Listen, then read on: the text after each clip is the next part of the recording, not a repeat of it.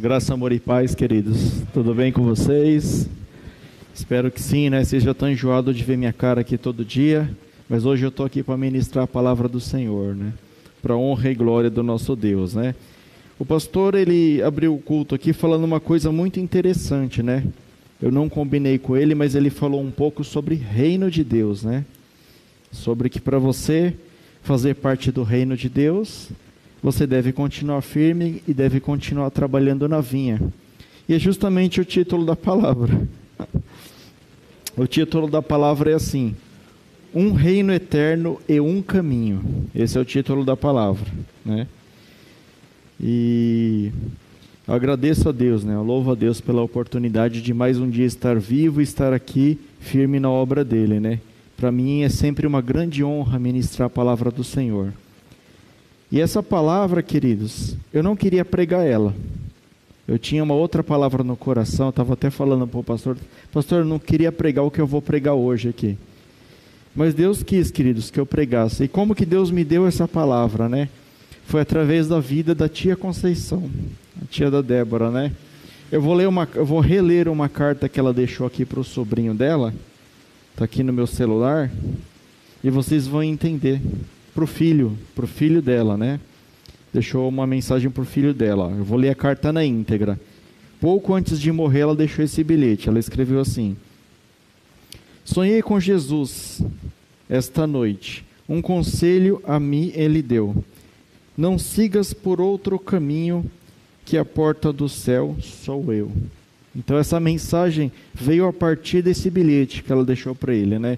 Eu fiquei orando ao Senhor, pedindo para Deus me dar a mensagem e ele deu a mensagem através desse bilhete, né? Então eu louvo a Deus porque o que ela escreveu aqui é verdade e é o que vai ser pregado hoje, né? O que a gente pode fazer para pertencer ao reino de Deus é aqui e agora. Depois que a gente morrer, só tem dois caminhos, queridos, e vocês sabem muito bem quais que são, né? Então nós vamos estar ministrando aqui para a honra e glória do nosso Rei do nosso Deus, do Rei dos Reis, do Senhor dos Senhores, aquele que merece receber toda a honra, toda a glória e toda a adoração, né? O reino eterno. Quem concorda que o reino de Deus é o reino eterno?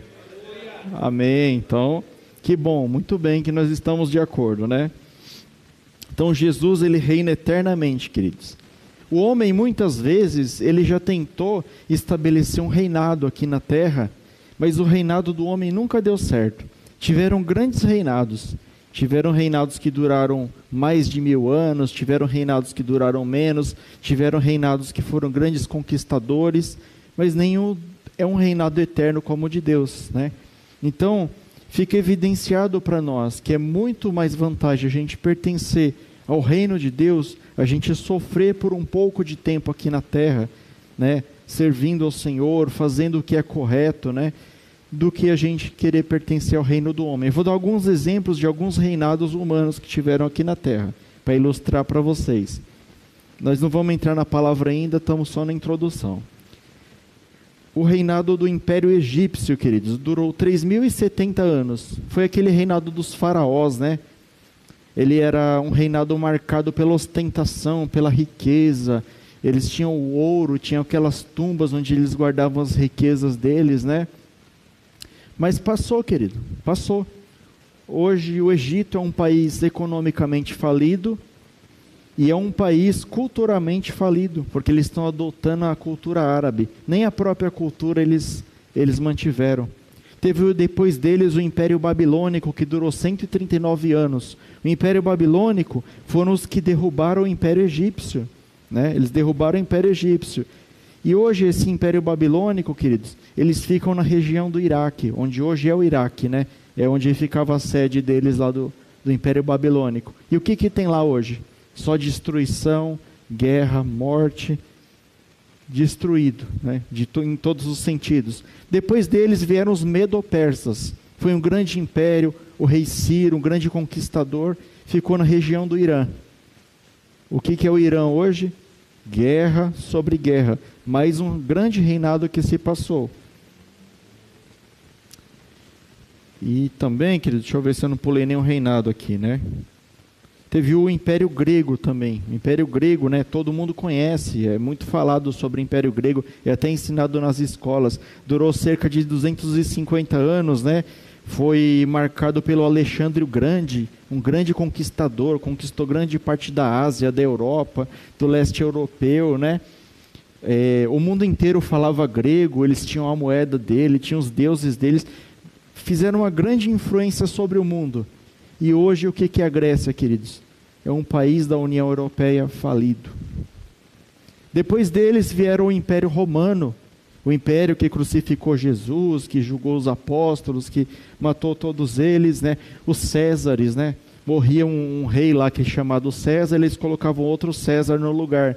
Eles reinaram durante, durante 503 anos. Hoje é uma cidade da Itália, é Roma. Nada mais que isso. Império Russo, querido. Esse foi um império que durou bastante tempo, Império Russo. Império Russo, ele reinou desde o século XVI até 1917. Teve colônias espalhadas pelo mundo inteiro, foi uma grande potência tecnológica, mas também passou. A União Soviética foi extinta. Teve o Império Britânico, né? Muita gente acha que os países do mundo falam inglês por causa dos Estados Unidos, né? Influência dos Estados Unidos, mas não é. O Império Britânico, eles foram grandes conquistadores. Conquistaram o continente lá onde fica a Austrália, conquistaram a América do Norte, países na África, países na Europa, países pelo mundo inteiro. Então eles difundiram a língua deles e hoje muita gente fala inglês por causa dele. Mas hoje o, o Reino Unido não tem força política, força bélica nenhuma. Também foi mais um reinado, um grande reinado humano que passou. E para finalizar aqui os exemplos dos reinados, Estados Unidos da América, hoje a grande potência econômica, grande potência bélica, né? Um país muito forte, um país que exporta tecnologia, mas não consegue resolver o Covid. então, queridos, o que, que eu quero evidenciar com tudo isso daqui? O reino do homem, ele pode ser grande e pode durar por um pouco de tempo, mas ele não é eterno como o reino de Deus. Somente o reino de Deus é eterno.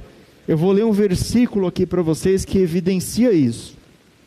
Não precisa abrir, mas está lá em 1 Timóteo 1,17. Diz assim a palavra do Senhor: Assim, ao Rei eterno, imortal, invisível, Deus único, honra e glória para todos sempre. Amém. Esse é o nosso Deus, queridos. E esse reino que a gente quer pertencer. É esse reino que a gente está lutando aqui durante a nossa vida para fazer parte do reino de Deus. Mas para você fazer parte do reino de Deus, tem alguns caminhos, tem algumas coisas que você tem que fazer, né? Quem que pode fazer parte do reino de Deus? Aqueles que Deus escolheu, aqueles que o servem, né? A palavra de Deus diz assim: porque todos pecaram e destituídos da glória de Deus, porque todos pecados e destituídos estão da glória de Deus, sendo justificado gratuitamente pela sua graça, pela redenção que há em Jesus Cristo. Está lá em Romanos capítulo 3, verso 23 e 24. Nós somente podemos fazer parte do reino de Deus, não pelos nossos próprios méritos, mas pela graça de Deus, porque Jesus um dia veio aqui e se deu a sua vida em favor da nossa vida, e a gente tem que ser eternamente grato por Jesus, por ele ter aceito essa missão, por ele ter feito tudo isso em favor da minha e da sua vida. Para início de conversa, queridos, né, como eu acabei de ler aqui, ninguém é digno de pertencer nem eu, nem você, nem o pastor A, o pastor B, o pastor C, ninguém é digno, querido. Mas Deus, mesmo assim, Ele nos aceitou como filho. Abrindo um comentário à parte, vocês sabem qual que é a maior bronca dos anjos caídos e não dos anjos de Deus. Eu estou falando dos anjos caídos. Aquela terça parte de anjos que foi expulsa do céu junto com Satanás, a maior bronca deles é porque nós pecadores, falhos, mortais, frágeis, nós podemos ser chamados filhos de Deus. Nós somos filhos de Deus, queridos. Vocês não têm noção do que, que é isso. É filho de Deus, não é anjo de Deus. O anjo ele está lá para servir. A gente serve ao Senhor também, mas nós somos filhos de Deus. Deus nos adotou. Essa é a maior bronca dos anjos caídos. Por isso que Satanás e os seus anjos, eles ficam ao nosso derredor, fazendo o possível e o impossível para nos derrubar. Você já viu como é uma pessoa invejosa? A pessoa invejosa, ela não consegue atingir aquilo que você atingiu, mas ela fica lutando para te derrubar, para te colocar no mesmo nível dela. E é isso que os anjos caídos tentam fazer com a nossa vida. Eles tentam nos tirar da presença de Deus. Essa palavra que vai ser ministrada hoje aqui, ela é uma palavra que não é fácil de você encontrar ela na internet. Você não acha fácil na internet. Eu procurei. Eu estava procurando elementos para montar a pregação, então eu procurei na internet, procurei na Bíblia, procurei em livro, né? E esse material não é fácil de encontrar, porque é uma palavra de confronto. É uma palavra que ela vai te levar para o caminho estreito, que ela vai te falar a verdade sobre a palavra de Deus. Ela vai te falar que os caminhos de Deus não são fáceis. E isso daí ninguém quer pregar, queridos. Mas eu louvo a Deus, porque aqui na comunidade núclea nós temos a liberdade de pregar a verdadeira palavra de Deus. Nós pregamos a palavra na íntegra, a palavra que está aqui no livro do amor. E é por isso que o Senhor permitiu que eu estivesse hoje aqui, para estar trazendo essa palavra para você e até para mim, queridos, porque, como o próprio pastor Lauro me ensinou, né, pastor, na, na aula de homilética, o primeiro a ser ministrado é o pregador. Então eu apanhei muito de Deus, queridos. Então eu vou repassar para vocês hoje, amém? Então vamos para a ministração, queridos. Abra suas Bíblias em Mateus capítulo 7, a partir do verso 13. Mateus capítulo 7, a partir do verso 13. Enquanto vocês abrem, eu vou tomar uma água.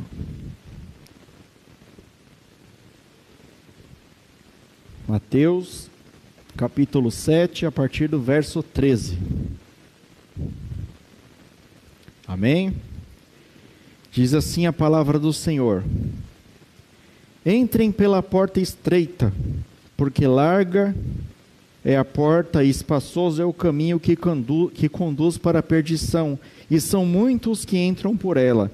Estreita é a porta e apertado é o caminho que conduz para a vida, e são poucos os que o encontram.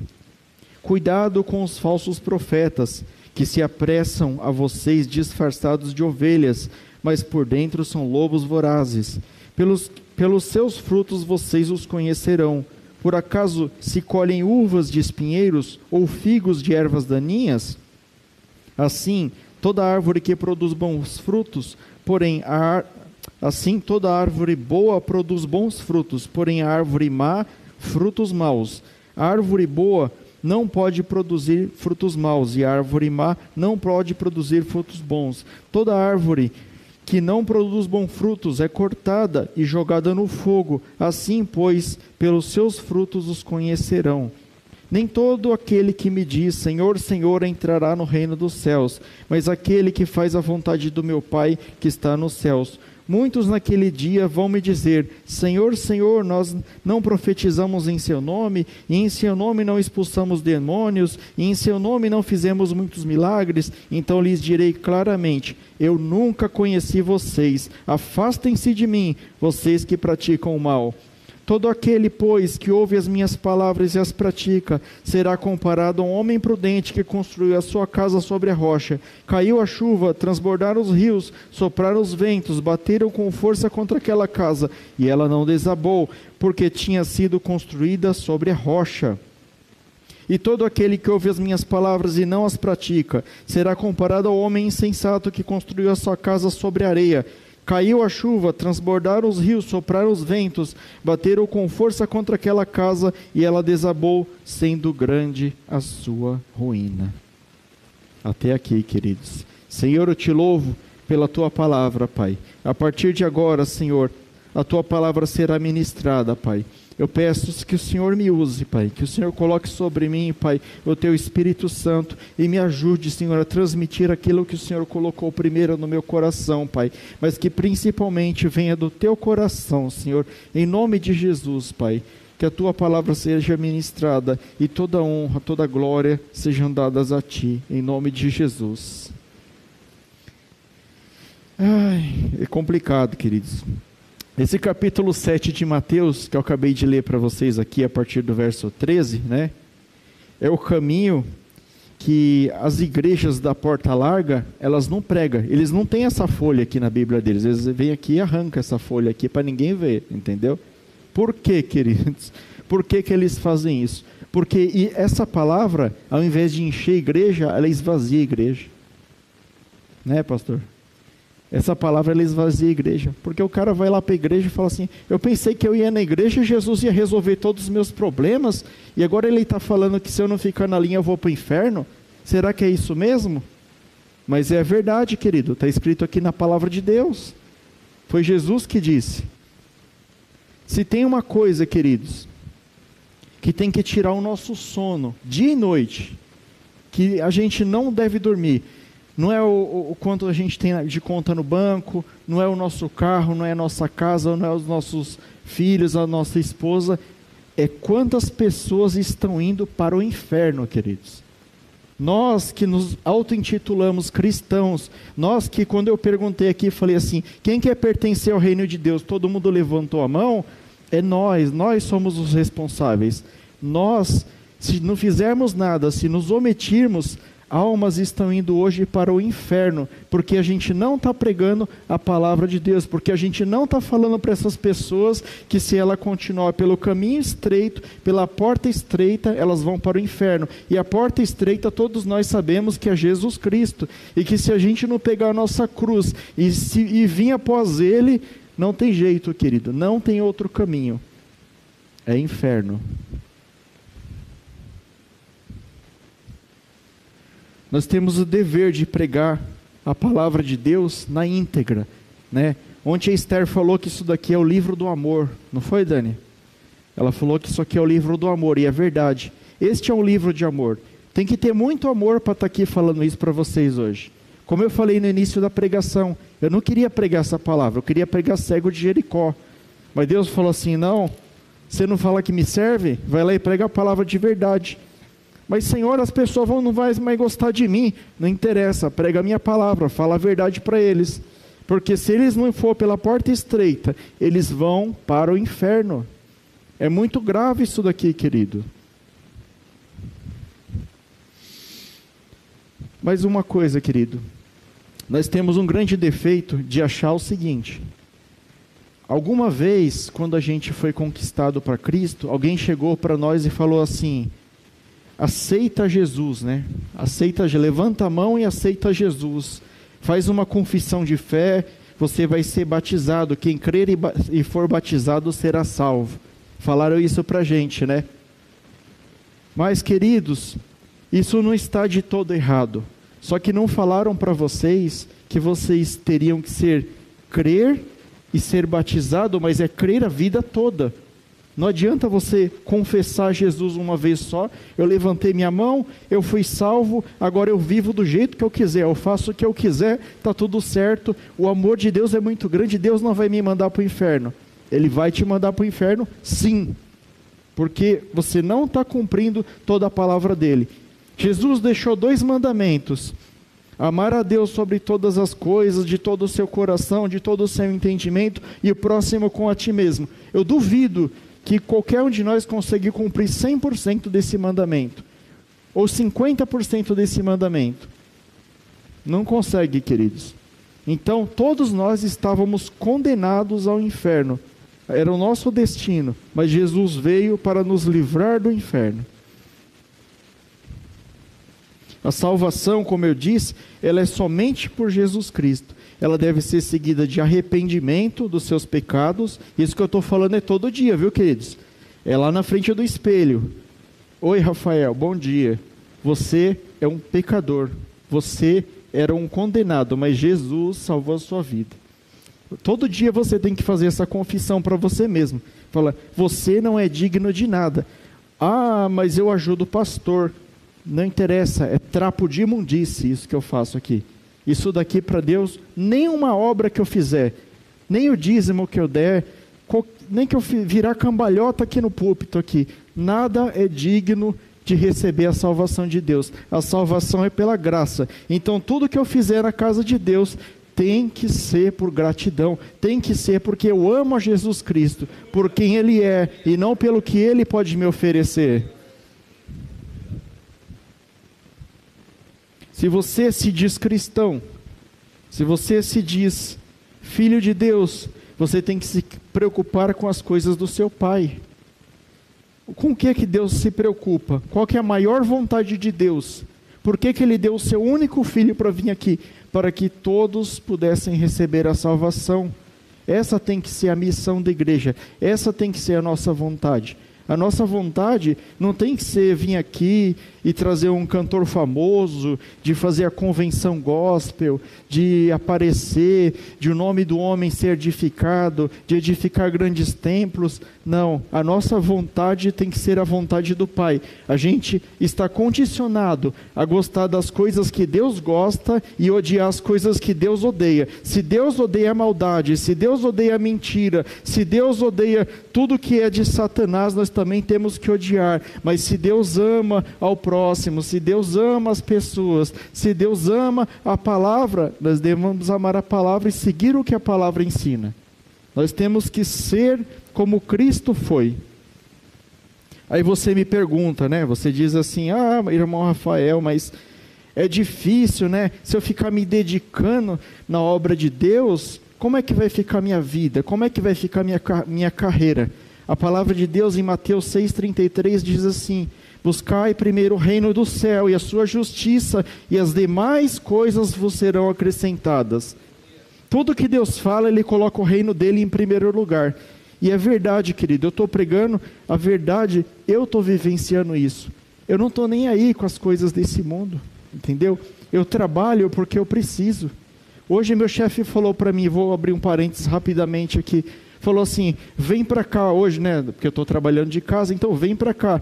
E alguns sabem que eu trabalho muito longe, eu trabalho em Arujá para lá de Guarulhos, lá, é muito longe, é uma hora e meia de viagem de carro lá, correndo ainda, né? E eu fui contrariado. Eu falei, ah, eu não quero ir para lá não, muito longe, né? Mas, o chefe chamou, eu vou, né? Não vou. Eu tenho que, que estar sujeito às autoridades de Deus e às autoridades do homem. Então eu fui. Aí chegou lá, querido, meu chefe falou assim, olha, tem um rapaz aí que ele está fazendo um, de, um determinado departamento lá e tal. E eu vi que você faz as coisas tudo certo e tal. E eu queria te colocar no lugar dele quando ele saísse. Você aceita? Eu falei, lógico que eu aceito. Eu sei quanto o cara ganha. Eu falei, é meu. Glória a Deus. Então, queridos, eu não estava querendo ir receber a bênção. Deus estava querendo me abençoar, falando, vai lá receber a bênção, mas eu queria ficar em casa. Queria que meu chefe ligasse por telefone, pô, bonitão, ó, oh, promovido só por ficar em casa, tá bom? Aí não dá, né, querido? E é a mesma coisa o reino de Deus. Às vezes Deus está te chamando para fazer a obra na casa dele. O Valmir dá risada, mas é verdade. Ele te chama para fazer a obra na casa dele, Valmir. Aí você fala, hoje não, hoje está frio, hoje eu não vou não. Hoje eu vou acompanhar pela internet. Né? Hoje não. Aí o pastor fala assim, ô irmãos, tem um terreno cheio de mato lá, vamos lá carpir os matos lá. Aí aparece três, quatro lá. O resto fala, não vou não, não vai dar para ir não. Quem sabe Deus não vai te dar a benção naquele local.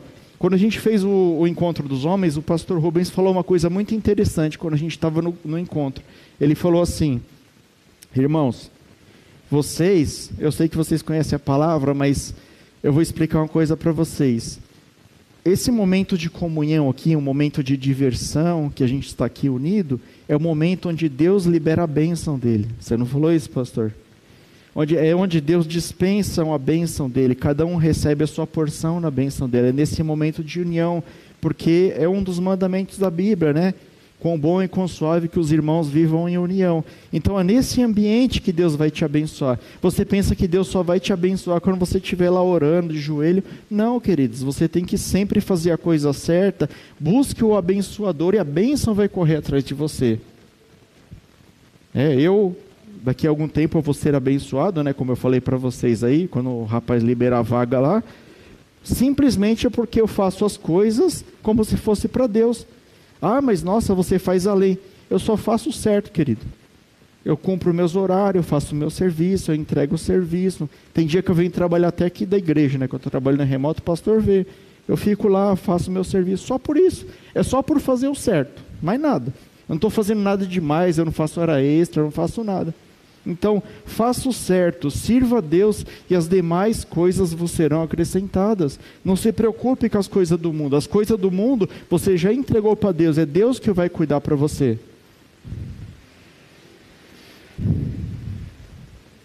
Então, queridos, voltando aqui para a palavra de Deus, essa palavra que a gente acabou de ler, nesse sermão do monte, Jesus Cristo ele traz quatro, quatro advertências. Nossa, a hora que já é, Jesus.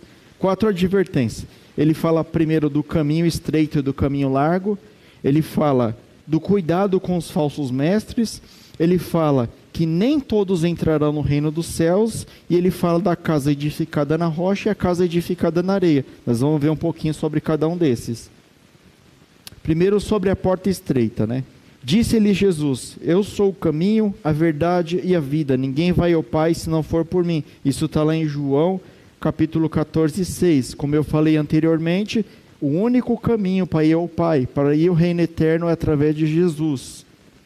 Jesus, ele é o caminho estreito que nós encontramos. Muitas vezes pode estar difícil na sua vida. Você fala, eu estou servindo, estou seguindo Jesus, mas está difícil. Mas queridos, Jesus, Deus, ele é especialista em converter coisa ruim em coisa boa. Ontem eu falei aqui o exemplo de José.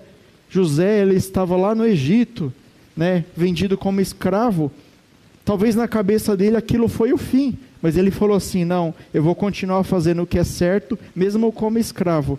E Deus o abençoou tremendamente. Deus ele vai te abençoar onde você estiver, não importa o problema que você está passando, não importa quem você é, não importa de onde você veio, para onde você vai, o que importa é quem você é para Cristo. Ele te ama do jeito que você é mas Ele quer que você também o ame. E se você ama Cristo pelo que Ele é, você segue os seus preceitos. É isso que Ele está pedindo. Essa é a porta estreita. O caminho de Cristo, ele é tão estreito, mas tão estreito, que não, não dá para você passar pelo caminho estreito carregando esse mundo de pecado que você tem. Se você quer entrar pela porta estreita, se você quer servir a Cristo, você tem que abandonar os seus pecados. Tudo aquilo que você faz ou que você fazia que desagrada a Deus, você tem que deixar para trás. Você tem que ir abandonando esses pecados, aí você vai conseguir passar pelo caminho estreito e vai conseguir chegar a Jesus. Não tem espaço para você e para o seu pecado no mesmo lugar para servir a Cristo. Em Mateus, eu vou ler para vocês aqui, não precisa abrir. Em Mateus 22, tem um grande ensinamento lá. Mateus 22, 22, 34 ao 40. A palavra de Deus diz assim: Entretanto, os fariseus, sabendo que Jesus havia silenciado os saduceus, reuniram-se em conselho. E um deles, intérprete da lei, querendo pôr Jesus à prova, perguntou-lhe: Mestre, qual é o grande mandamento da lei? E Jesus respondeu: Ame o Senhor seu Deus de todo o seu coração, de toda a sua alma, de todo o seu entendimento. Este é o grande primeiro mandamento. E o segundo, semelhante a este, é: ame teu próximo como a ti mesmo. Destes dois mandamentos depende toda a lei e os profetas, né? É o que eu falei no início aqui, querido. É muito difícil a gente conseguir cumprir esses dois mandamentos, mas é o caminho estreito. Se você quer pertencer ao reino de Deus um dia, seja por ocasião do arrebatamento de Cristo, seja por ocasião da sua morte, você tem que obedecer esses mandamentos, senão você não tem direito. Não faça parte do caminho largo, né? A palavra de Deus em Provérbios, ela diz assim: Há caminhos que ao homem parece direito, mas o fim deles são os caminhos de morte. Nós vamos falar um pouco sobre a porta larga, né? o que, que esse versículo alude, né? Ele fala sobre o, o modo de viver descuidado, o modo pecaminoso ímpio, né? Aquela pessoa que fala assim: eu sou o Senhor do meu destino, eu que faço o meu destino, eu, eu vou estudar, eu vou trabalhar, eu vou fazer meu destino, eu vou fazer minhas próprias escolhas e não coloca na mão de Deus. Você tem que estudar sim, você tem que trabalhar sim, mas primeiramente você tem que colocar tudo nas mãos de Deus. Aí tudo vai bem. Agora, quando você toma as rédeas da sua vida e você acha que você vai fazer tudo que você, que você pode fazer do seu jeito, pode ser que não dê certo, querido. Muito provavelmente não vai dar certo. Outra coisa que outra característica da porta larga é aquela pessoa onde Deus não é o seu Senhor, né? Deus não é o Senhor da pessoa, ele é um gênio da lâmpada. A pessoa fala assim: "Hoje eu vou na igreja que eu vou pedir um carro". Aí ela chega aqui, pega a lâmpada aqui, ó. Ah, eu quero um carro, Jesus. Aí Jesus não dá o carro, a pessoa fica brava e fala: "Eu vou mudar de igreja" porque o gênio daquela lâmpada daquela igreja não está funcionando. Aí ele vai na igreja B lá, opa, nessa igreja aqui tem unção, eu senti que tem unção. Jesus, eu quero uma casa nova. E Jesus não me deu a casa nova também. Olha só. Mas ele não está seguindo aquele princípio de Mateus 6,33. Buscai primeiro o reino de, dos céus e a sua justiça, as demais coisas serão acrescentadas. Você está pedindo as demais coisas, mas você não está seguindo a justiça de Deus. Se a palavra de Deus te confronta, queridos, esse eu estou falando da, da porta larga. A pessoa que gosta da porta larga, a palavra de Deus confronta ela, sabe o que ela faz, pastor Rubens? Ela troca de igreja. Fala, ixi, essa igreja aqui bate muito em mim, eu vou na outra lá. Na outra lá tem o, pastorzinho reveleiro, profeteiro. Hoje eu estava indo trabalhar, aí eu liguei o rádio do carro, né? Os irmãos sabem que se você vai, vai apertando o dial lá, vai mudando de rádio, Parece muita rádio crente, muito. Só que tudo essas rádio que quer dinheiro, né, querido? Os caras mantêm um programa de rádio. Aí eu estava ouvindo um programa assim hoje lá, o cara falando assim: mande seu WhatsApp agora com o seu problema, que nós vamos orar por você e Deus vai fazer obra.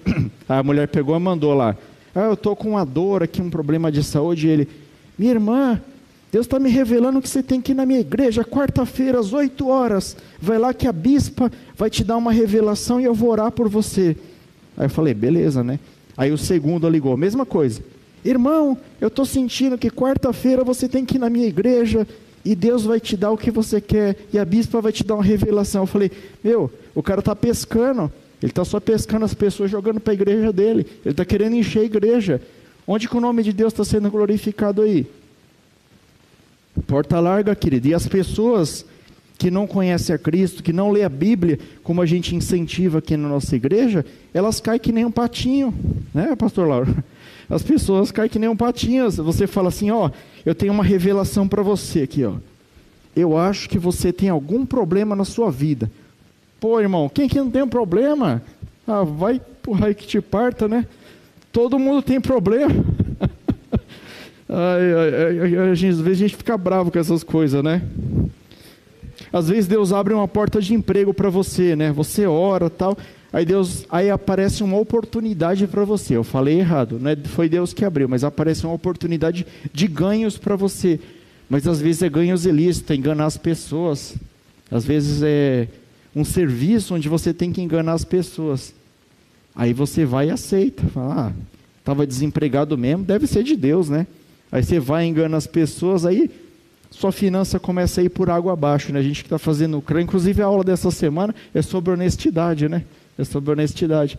Aí a pessoa vai lá, faz um negócio desonesto, ganha rios de dinheiro, mas é como se ela colocasse num saco furado. Ela coloca aqui, o dinheiro vai embora.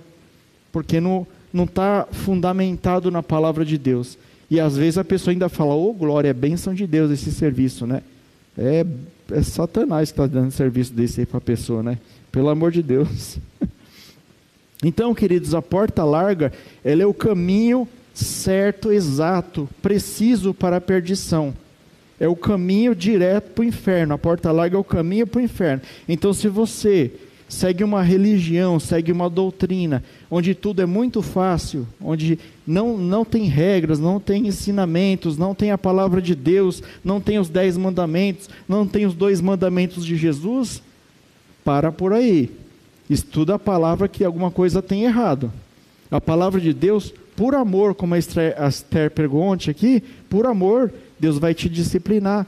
Você é um filho pequeno na mão dele. É que nem eu tiro pelo Mateus, né? o trovãozinho. Às vezes, Mateus, sai daí, Mateus, vem para cá, Mateus, vai para lá. Eu acho que na cabeça do menino ele fica assim: oh meu Deus, meu pai é chato demais, eu não posso fazer nada. Mas porque eu sei que se ele for para lá, ele vai se machucar. Se ele for lá, ele vai cair, se ele for lá, vai acontecer isso. Eu, como pai dele, eu sei. E Deus, como nosso pai, é a mesma coisa. Ele fica, não pequeis, se arrependei-vos, volte para minha casa. Porque ele sabe que se você sair dos caminhos dele, você está lenhado. Eu não falei na roça, hein? Está lenhado. Se você sair dos caminhos dele. Então a porta larga, queridos, é o caminho para a destruição. Falsos profetas, queridos. Ele fala aqui dos falsos profetas, né? Deixa eu voltar aqui. Ele fala dos falsos profetas. Nós não devemos julgar, queridos, os profetas do Senhor. Cabe ao Senhor julgar cada um, quem é falso e quem não é. Mas Jesus nos alerta que nós temos elementos para conhecer um falso profeta. Nós não devemos aceitar tudo ingenu ingenuamente. Eu dei o exemplo para vocês agora aqui, né? Do, do pastor lá do rádio que só estava querendo levar gente para a igreja dele, né? Então você conhece, você conhece a Bíblia. Você sabe como foi um Isaías, um Jeremias, né? Como foi João Batista, como foi um Paulo, como foi pessoas que pregavam a palavra de Deus, foram grandes homens na palavra de Deus. Mas eles pregavam a verdade e a maioria das vezes a verdade era dolorida. A verdade não agradava, a verdade não agrada a ninguém. João Batista perdeu a cabeça porque ele falou a verdade. Então, examina esses profetas do Senhor. Se eles só te falam o que você quer ouvir, alguma coisa de errado tem. Deus abençoa? Perfeito. Confirma, abençoa. Deus cura? Cura. Deus faz milagre? Faz. Deus revela a palavra? Revela. Mas para aqueles que estão no caminho estreito, aqueles que verdadeiramente seguem Jesus. Às vezes, muita gente pergunta: ah, mas por que, que não tem milagre na igreja? Por que, que não, não tem cura? Né? Por que, que não tem manifestação do Espírito? Porque é uma igreja morna. Em Apocalipse fala que quem for morno será vomitado da boca de Deus. Ou você crê em Deus ou você não crê, querido. Não tem essa de você ficar usando o nome de Deus para tirar um benefício próprio, né? A palavra fala aqui que os, os falsos profetas são aqueles que se aproximam como verdadeiros santos, né? Com verdadeiros santos, nós nos sentimos atraídos pelos que ele prega, porque ele vem com, com docinho né, para a criança ali. Ele vem, não, vem para a minha igreja que aqui é só bênção, você vai receber seu milagre aqui. Ó. 15 dias você recebe seu milagre, dá até prazo, né? Já viram isso? dá até prazo. Mas eles não agem em conformidade com a palavra de Deus. E Jesus deixa esse alerta para nós conhecermos os falsos profetas. Nós temos que olhar para eles e falar assim: será que o que esse cara está pregando é o que ele vive? Será que o que ele está pregando está na Bíblia? Será, será, será? A gente tem que questionar, querido. Mas a gente tem que questionar baseado nesse livro aqui. Chega lá para ele assim, ó, Pastor Sapatinho, ó, em Colossenses está falando isso, isso, isso. Você falou diferente. Vamos conversar? Aqui, ó. Aqui é o que você tem que confrontar o pastor, não o que você acha contra o que ele acha, né? Hoje a gente vê muito coaches na internet, né? Tem um aí que, pelo amor de Deus, é o pastor das heresias, né? Ele fala, ele vomita o que está na cabeça dele lá e nem lê a Bíblia, ele fala o que, que ele acha lá e tem um monte de seguidor. Se ele montar a igreja lá, a igreja dele vai ser cheia. Então, em nome de Jesus, querido, eles nos aconselham, né? Mas é um falso profeta, né? Ele, ele professa uma doutrina diferente daquela doutrina que a Bíblia nos apregoa, aquela doutrina de sofrimento, aquela doutrina de você viver pelo Evangelho, custe o que custar. Ele fala: não, Deus é bom, Deus perdoa, Deus vai te dar isso, Deus vai te dar aquilo, mas nem sempre isso é verdade. Aí quando a pessoa ela se sente frustrada porque ela não recebeu aquilo que foi prometido para ela, ela se desvia e ele acaba mandando mais um para o inferno. Então nós temos que ser, queridos, profetas do Senhor, nós temos que falar a verdade, somente o que está na Bíblia, porque a palavra de Deus diz, né? Céus e terra passarão, mas a minha palavra não passará. Então, se você afirmar para as pessoas o que está escrito nesse livro, você não tem erro. Você está falando o que vai acontecer. Né? Você não precisa ser adivinho para isso. Basta se basear na palavra de Deus. Vamos ver o que mais que tem aqui dos falsos profetas, né? Sinais e prodígios não são provas de que alguém é usado por Deus. Né? Na própria Bíblia nós temos um exemplo. Quando Moisés esteve no Egito e ele jogou o cajado nele no chão, o cajado virou uma cobra, né? E os, os bruxos lá do, do reinado também fizeram a mesma coisa. Então, sinais e prodígios não quer dizer nada, não quer dizer que o cara é ou não é do Senhor. Revelar RG, entrevistar demônio, não quer dizer nada, queridos. Não quer dizer nada. Então, fique esperto para mais esse sinal. O falso profeta, ele não reconhece Jesus como Senhor, né? Ele, ele realiza a obra para que o nome dele seja glorificado. Ele, às vezes ele coloca o, o nome da igreja, o nome dele, né? Ele fala assim: aqui é a igreja do pastor tal, que é o pastor abençoado. Aqui é a igreja onde tem a glória de Deus do pastor tal. Né? Eu não vou falar nome, logicamente, aqui. Mas ele exalta o nome dele acima do nome de Jesus Cristo. Você vai na igreja do, do pastor tal aí, ele só fala em dinheiro, em dízimo, só fala em, em outras coisas, mas não fala da palavra de Deus, da palavra pura, da palavra genuína. Nós devemos, queridos, assim como a palavra nos alerta, verificar o caráter da pessoa. Nós de, temos que verificar o caráter do pregador. Nós temos que verificar quem está trazendo a palavra, se ele está vivenciando aquilo, se ele está produzindo frutos, né? A passagem dos falsos profetas fala da árvore frutífera e da árvore infrutífera. E quais são os frutos que ele tem que produzir? amor, bondade, benignidade, longanimidade, alegria, paz, felicidade, mansidão e domínio próprio. É o fruto do Espírito. E não os frutos, aprendi, viu, pastor? É o fruto do Espírito. Todo esse conjunto de, de palavras é o, o fruto do Espírito Santo. Se ele não produz isso daqui, querido, ele é uma árvore infrutífera. É mais uma marca do falso profeta a palavra de Deus diz, né? Conhecerei a árvore pelos frutos. E que, frutos os profetas da casa do Senhor têm produzido? Frutos de amor? Eles têm dado a vida em favor das ovelhas? Ou eles só têm explorado as ovelhas? O profeta só tem ensinado a querer o que Cristo tem para te oferecer e não o que Cristo é? Ele não tem te falado de quem Cristo é, ele tem te falado do que Cristo pode fazer. Como eu falei no início aqui, busque o abençoador e a bênção correrá atrás de você. A palavra também diz, querida, acautelai-vos, pois a árvore que não dá frutos é jogada no fogo. Em qual ramo você tem colocado? Em qual ramo você pertence? Você está pertencendo ao ramo de uma árvore frutífera ou de uma árvore que não produz fruto? Examine esse homem a si mesmo. Cada um responda para si mesmo porque a árvore que não dá frutos, ela será queimada. O profeta da casa do Senhor, ou os profetas da casa do Senhor. Vamos falar aqui da nossa casa, que a gente pode falar da nossa casa aqui. Eu vou fazer algumas perguntas se ele tem, se ele tem feito isso para você. O profeta tem te exortado a aprender a palavra de Deus? Amém. Ele tem te exortado a ler a Bíblia? Amém. Tem te exortado a orar? Amém. Tem te exortado a crescer espiritualmente? Buscar conhecimento? Amém. Ele te ensinou a se submeter ao reino de Cristo e se submeter às autoridades, porque toda autoridade é delegada por Cristo. Tem também o exemplo aqui da nossa construção, né? Toda vez que volta, a gente não blasfema, a gente fala amém, vamos entregar de novo, né? Parece que voltou até mais uma vez aí, né? Ô oh, Jesus. Então, queridos, ele, ele, também, ele também te incentiva a usar os seus talentos? Também. Todo dia a gente está chamando aqui, ó, se você quer pregar, pelo amor de Deus, vem pregar. Estamos chamando aqui você usar seus talentos.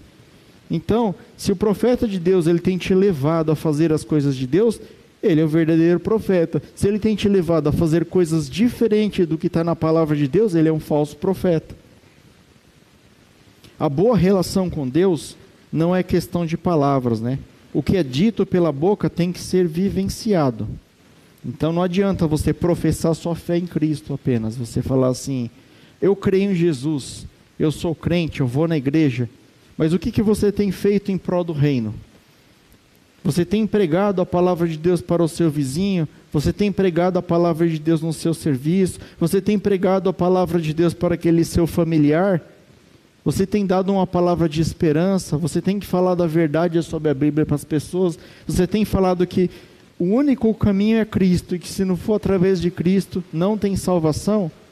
Ou você tem que falar do basta aceitar Deus e já era, tá tudo certo? Não é assim, né, queridos? Não adianta aceitar Jesus se de fato as suas atitudes não comprovam a sua afirmação. Lá em Tiago diz assim: a fé sem obras é morta. Quer dizer, as nossas obras devem demonstrar a fé que nós temos em Cristo. Quanto mais você coloca a sua fé em prática, mais você está demonstrando o seu amor por Cristo. Não para o homem, porque você não tem que mostrar nada para o homem, não. Mas você tem que fazer a obra de Cristo por amor à palavra dele, por amor ao sacrifício que ele fez por mim e por você.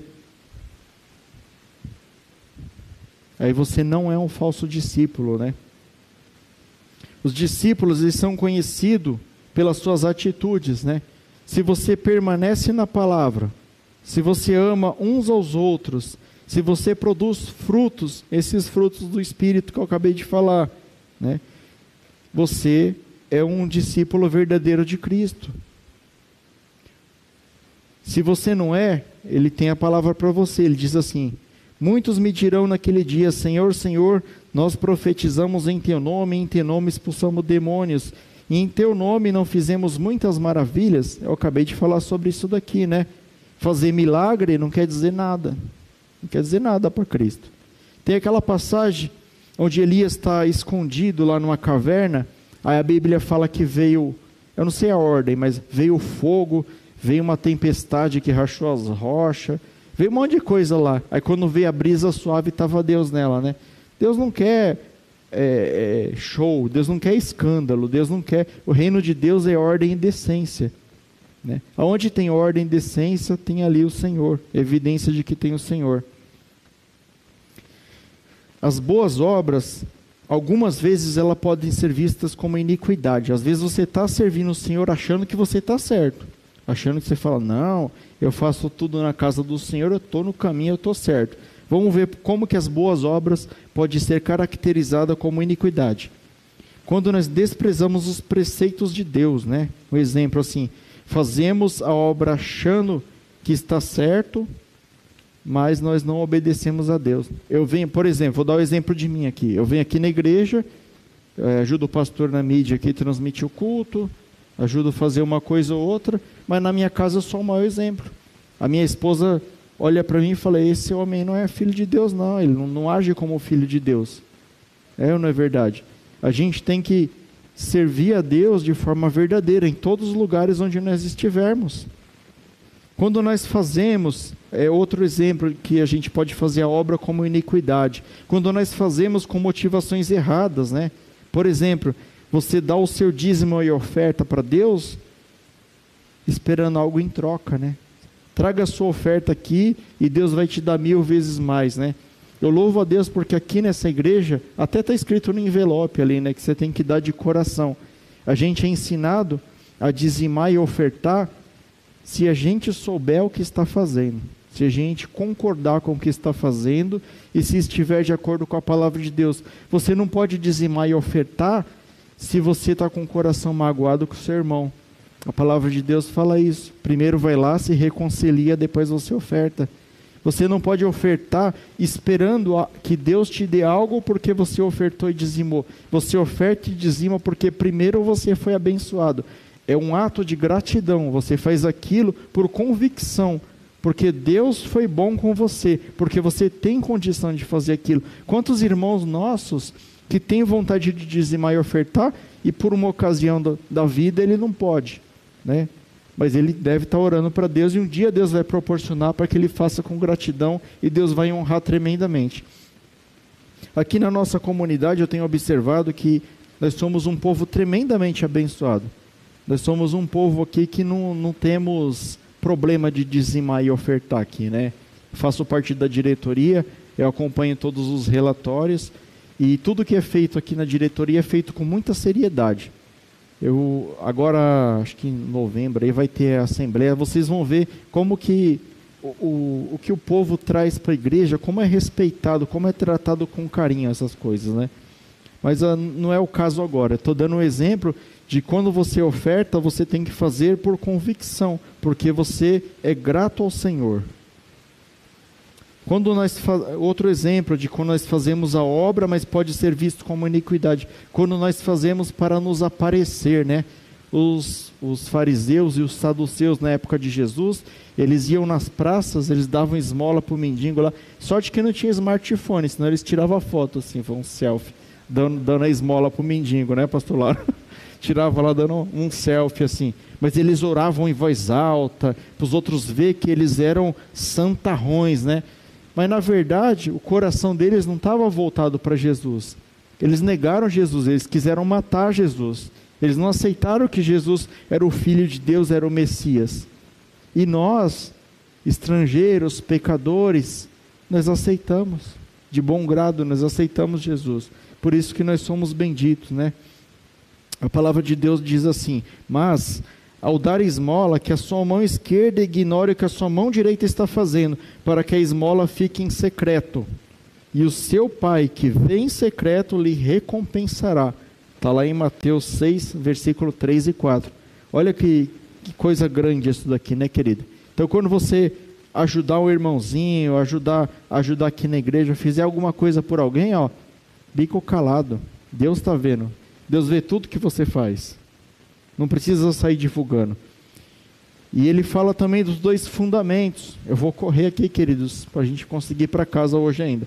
Os dois fundamentos, né? Ele fala assim: quem ouve esses meus fundamentos e vive de acordo com eles, é como o homem sábio que construiu a sua casa sobre a rocha. Jesus compara os problemas com as tempestades e a nossa fé com a fundação de uma construção. Né? Ele faz essa parábola.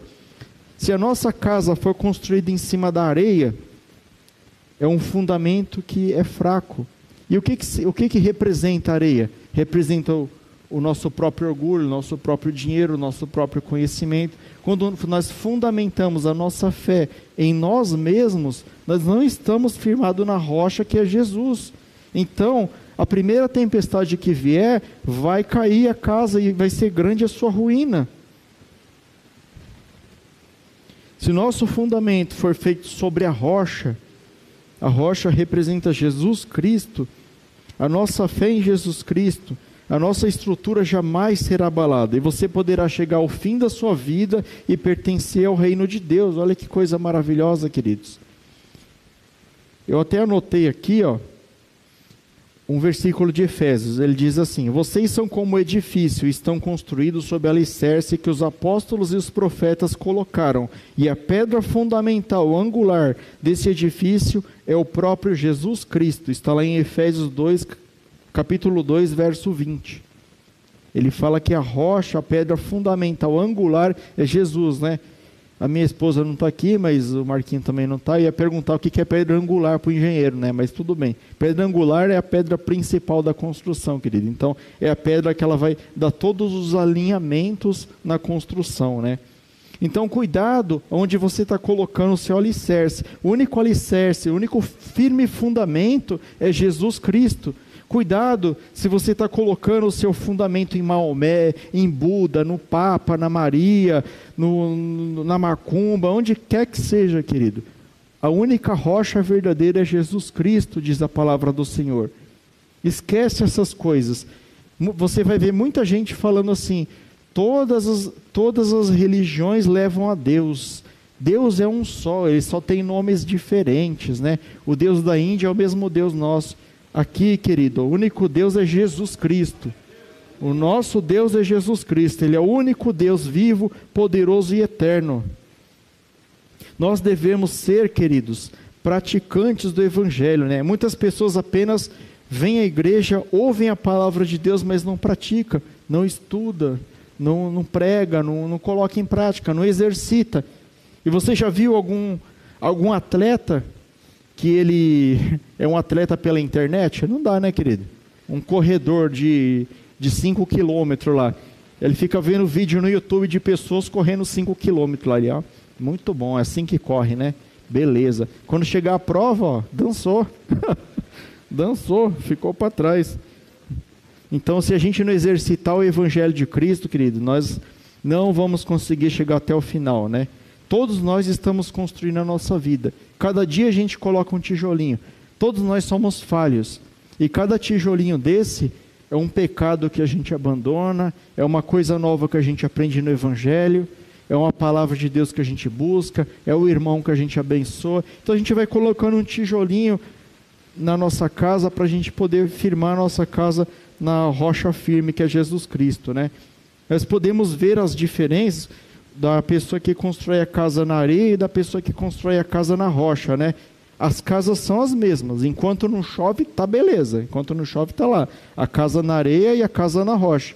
Agora, quando vem a tempestade, na hora do pega para capar mesmo, aí você vê quem tem a fé firmada em Jesus e quem tem a fé firmada nas coisas dos homens. Mas tudo isso, queridos, é mérito de Cristo. Tudo isso que eu falei para vocês, às vezes as pessoas confundem, elas falam assim: não, eu vou ser salvo porque eu estou preservando a minha fé. Né? E, é eu que estou conservando a minha fé, eu leio a Bíblia, eu faço tudo. Nada disso, querido. A única coisa que você fez foi abrir o coração e permitir que Jesus trabalhe na sua vida, que Ele construa a casa, que Ele faça morada dentro de você. E é isso que a gente tem que fazer todos os dias. De que forma? Abandonando o pecado, conhecendo a Jesus, tendo intimidade, orando, louvando, fazendo parte do reino de Deus. E dessa forma Jesus vai edificar dentro de você. Você não consegue fazer nada por conta própria. Por conta própria, nós somos todos pecadores e estávamos destituídos da glória de Deus. E Jesus teve misericórdia de mim e de você. E nós estamos ouvindo essa palavra aqui hoje, porque Jesus te ama, porque Jesus quer que você faça parte do reino dele.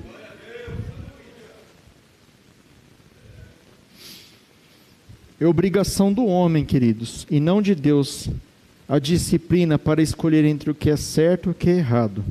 Em Romanos 8,12 diz assim: Portanto, meus irmãos, nós temos obrigação, que é a de não vivermos de acordo com a nossa natureza humana. Em Gênesis 4,7 diz: O seu desejo será contra ti, mas a ti cumpre dominá-lo. Jesus é a fonte de toda energia e vontade de fazer o que é certo. Então ligue-se a Ele siga os seus ensinamentos, faça o que Jesus acha que é certo e ele vai fazer morada em você. E enquanto você permitir que Jesus more no seu coração, ele vai te levar para o caminho da salvação. Queria convidar o pessoal do louvor para subir aqui, a gente já vai concluir, já vamos estar fazendo oração, né?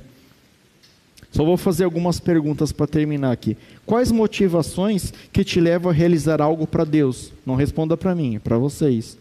Por que você ama a Deus? Por que você é grato a Deus e tudo que Ele tem feito? Essa é a pergunta que fica no coração de vocês, né? Mas eu quero deixar uma última palavra aqui. Uma simples declaração de fé não significa nada, porque a fé sem obras é morta.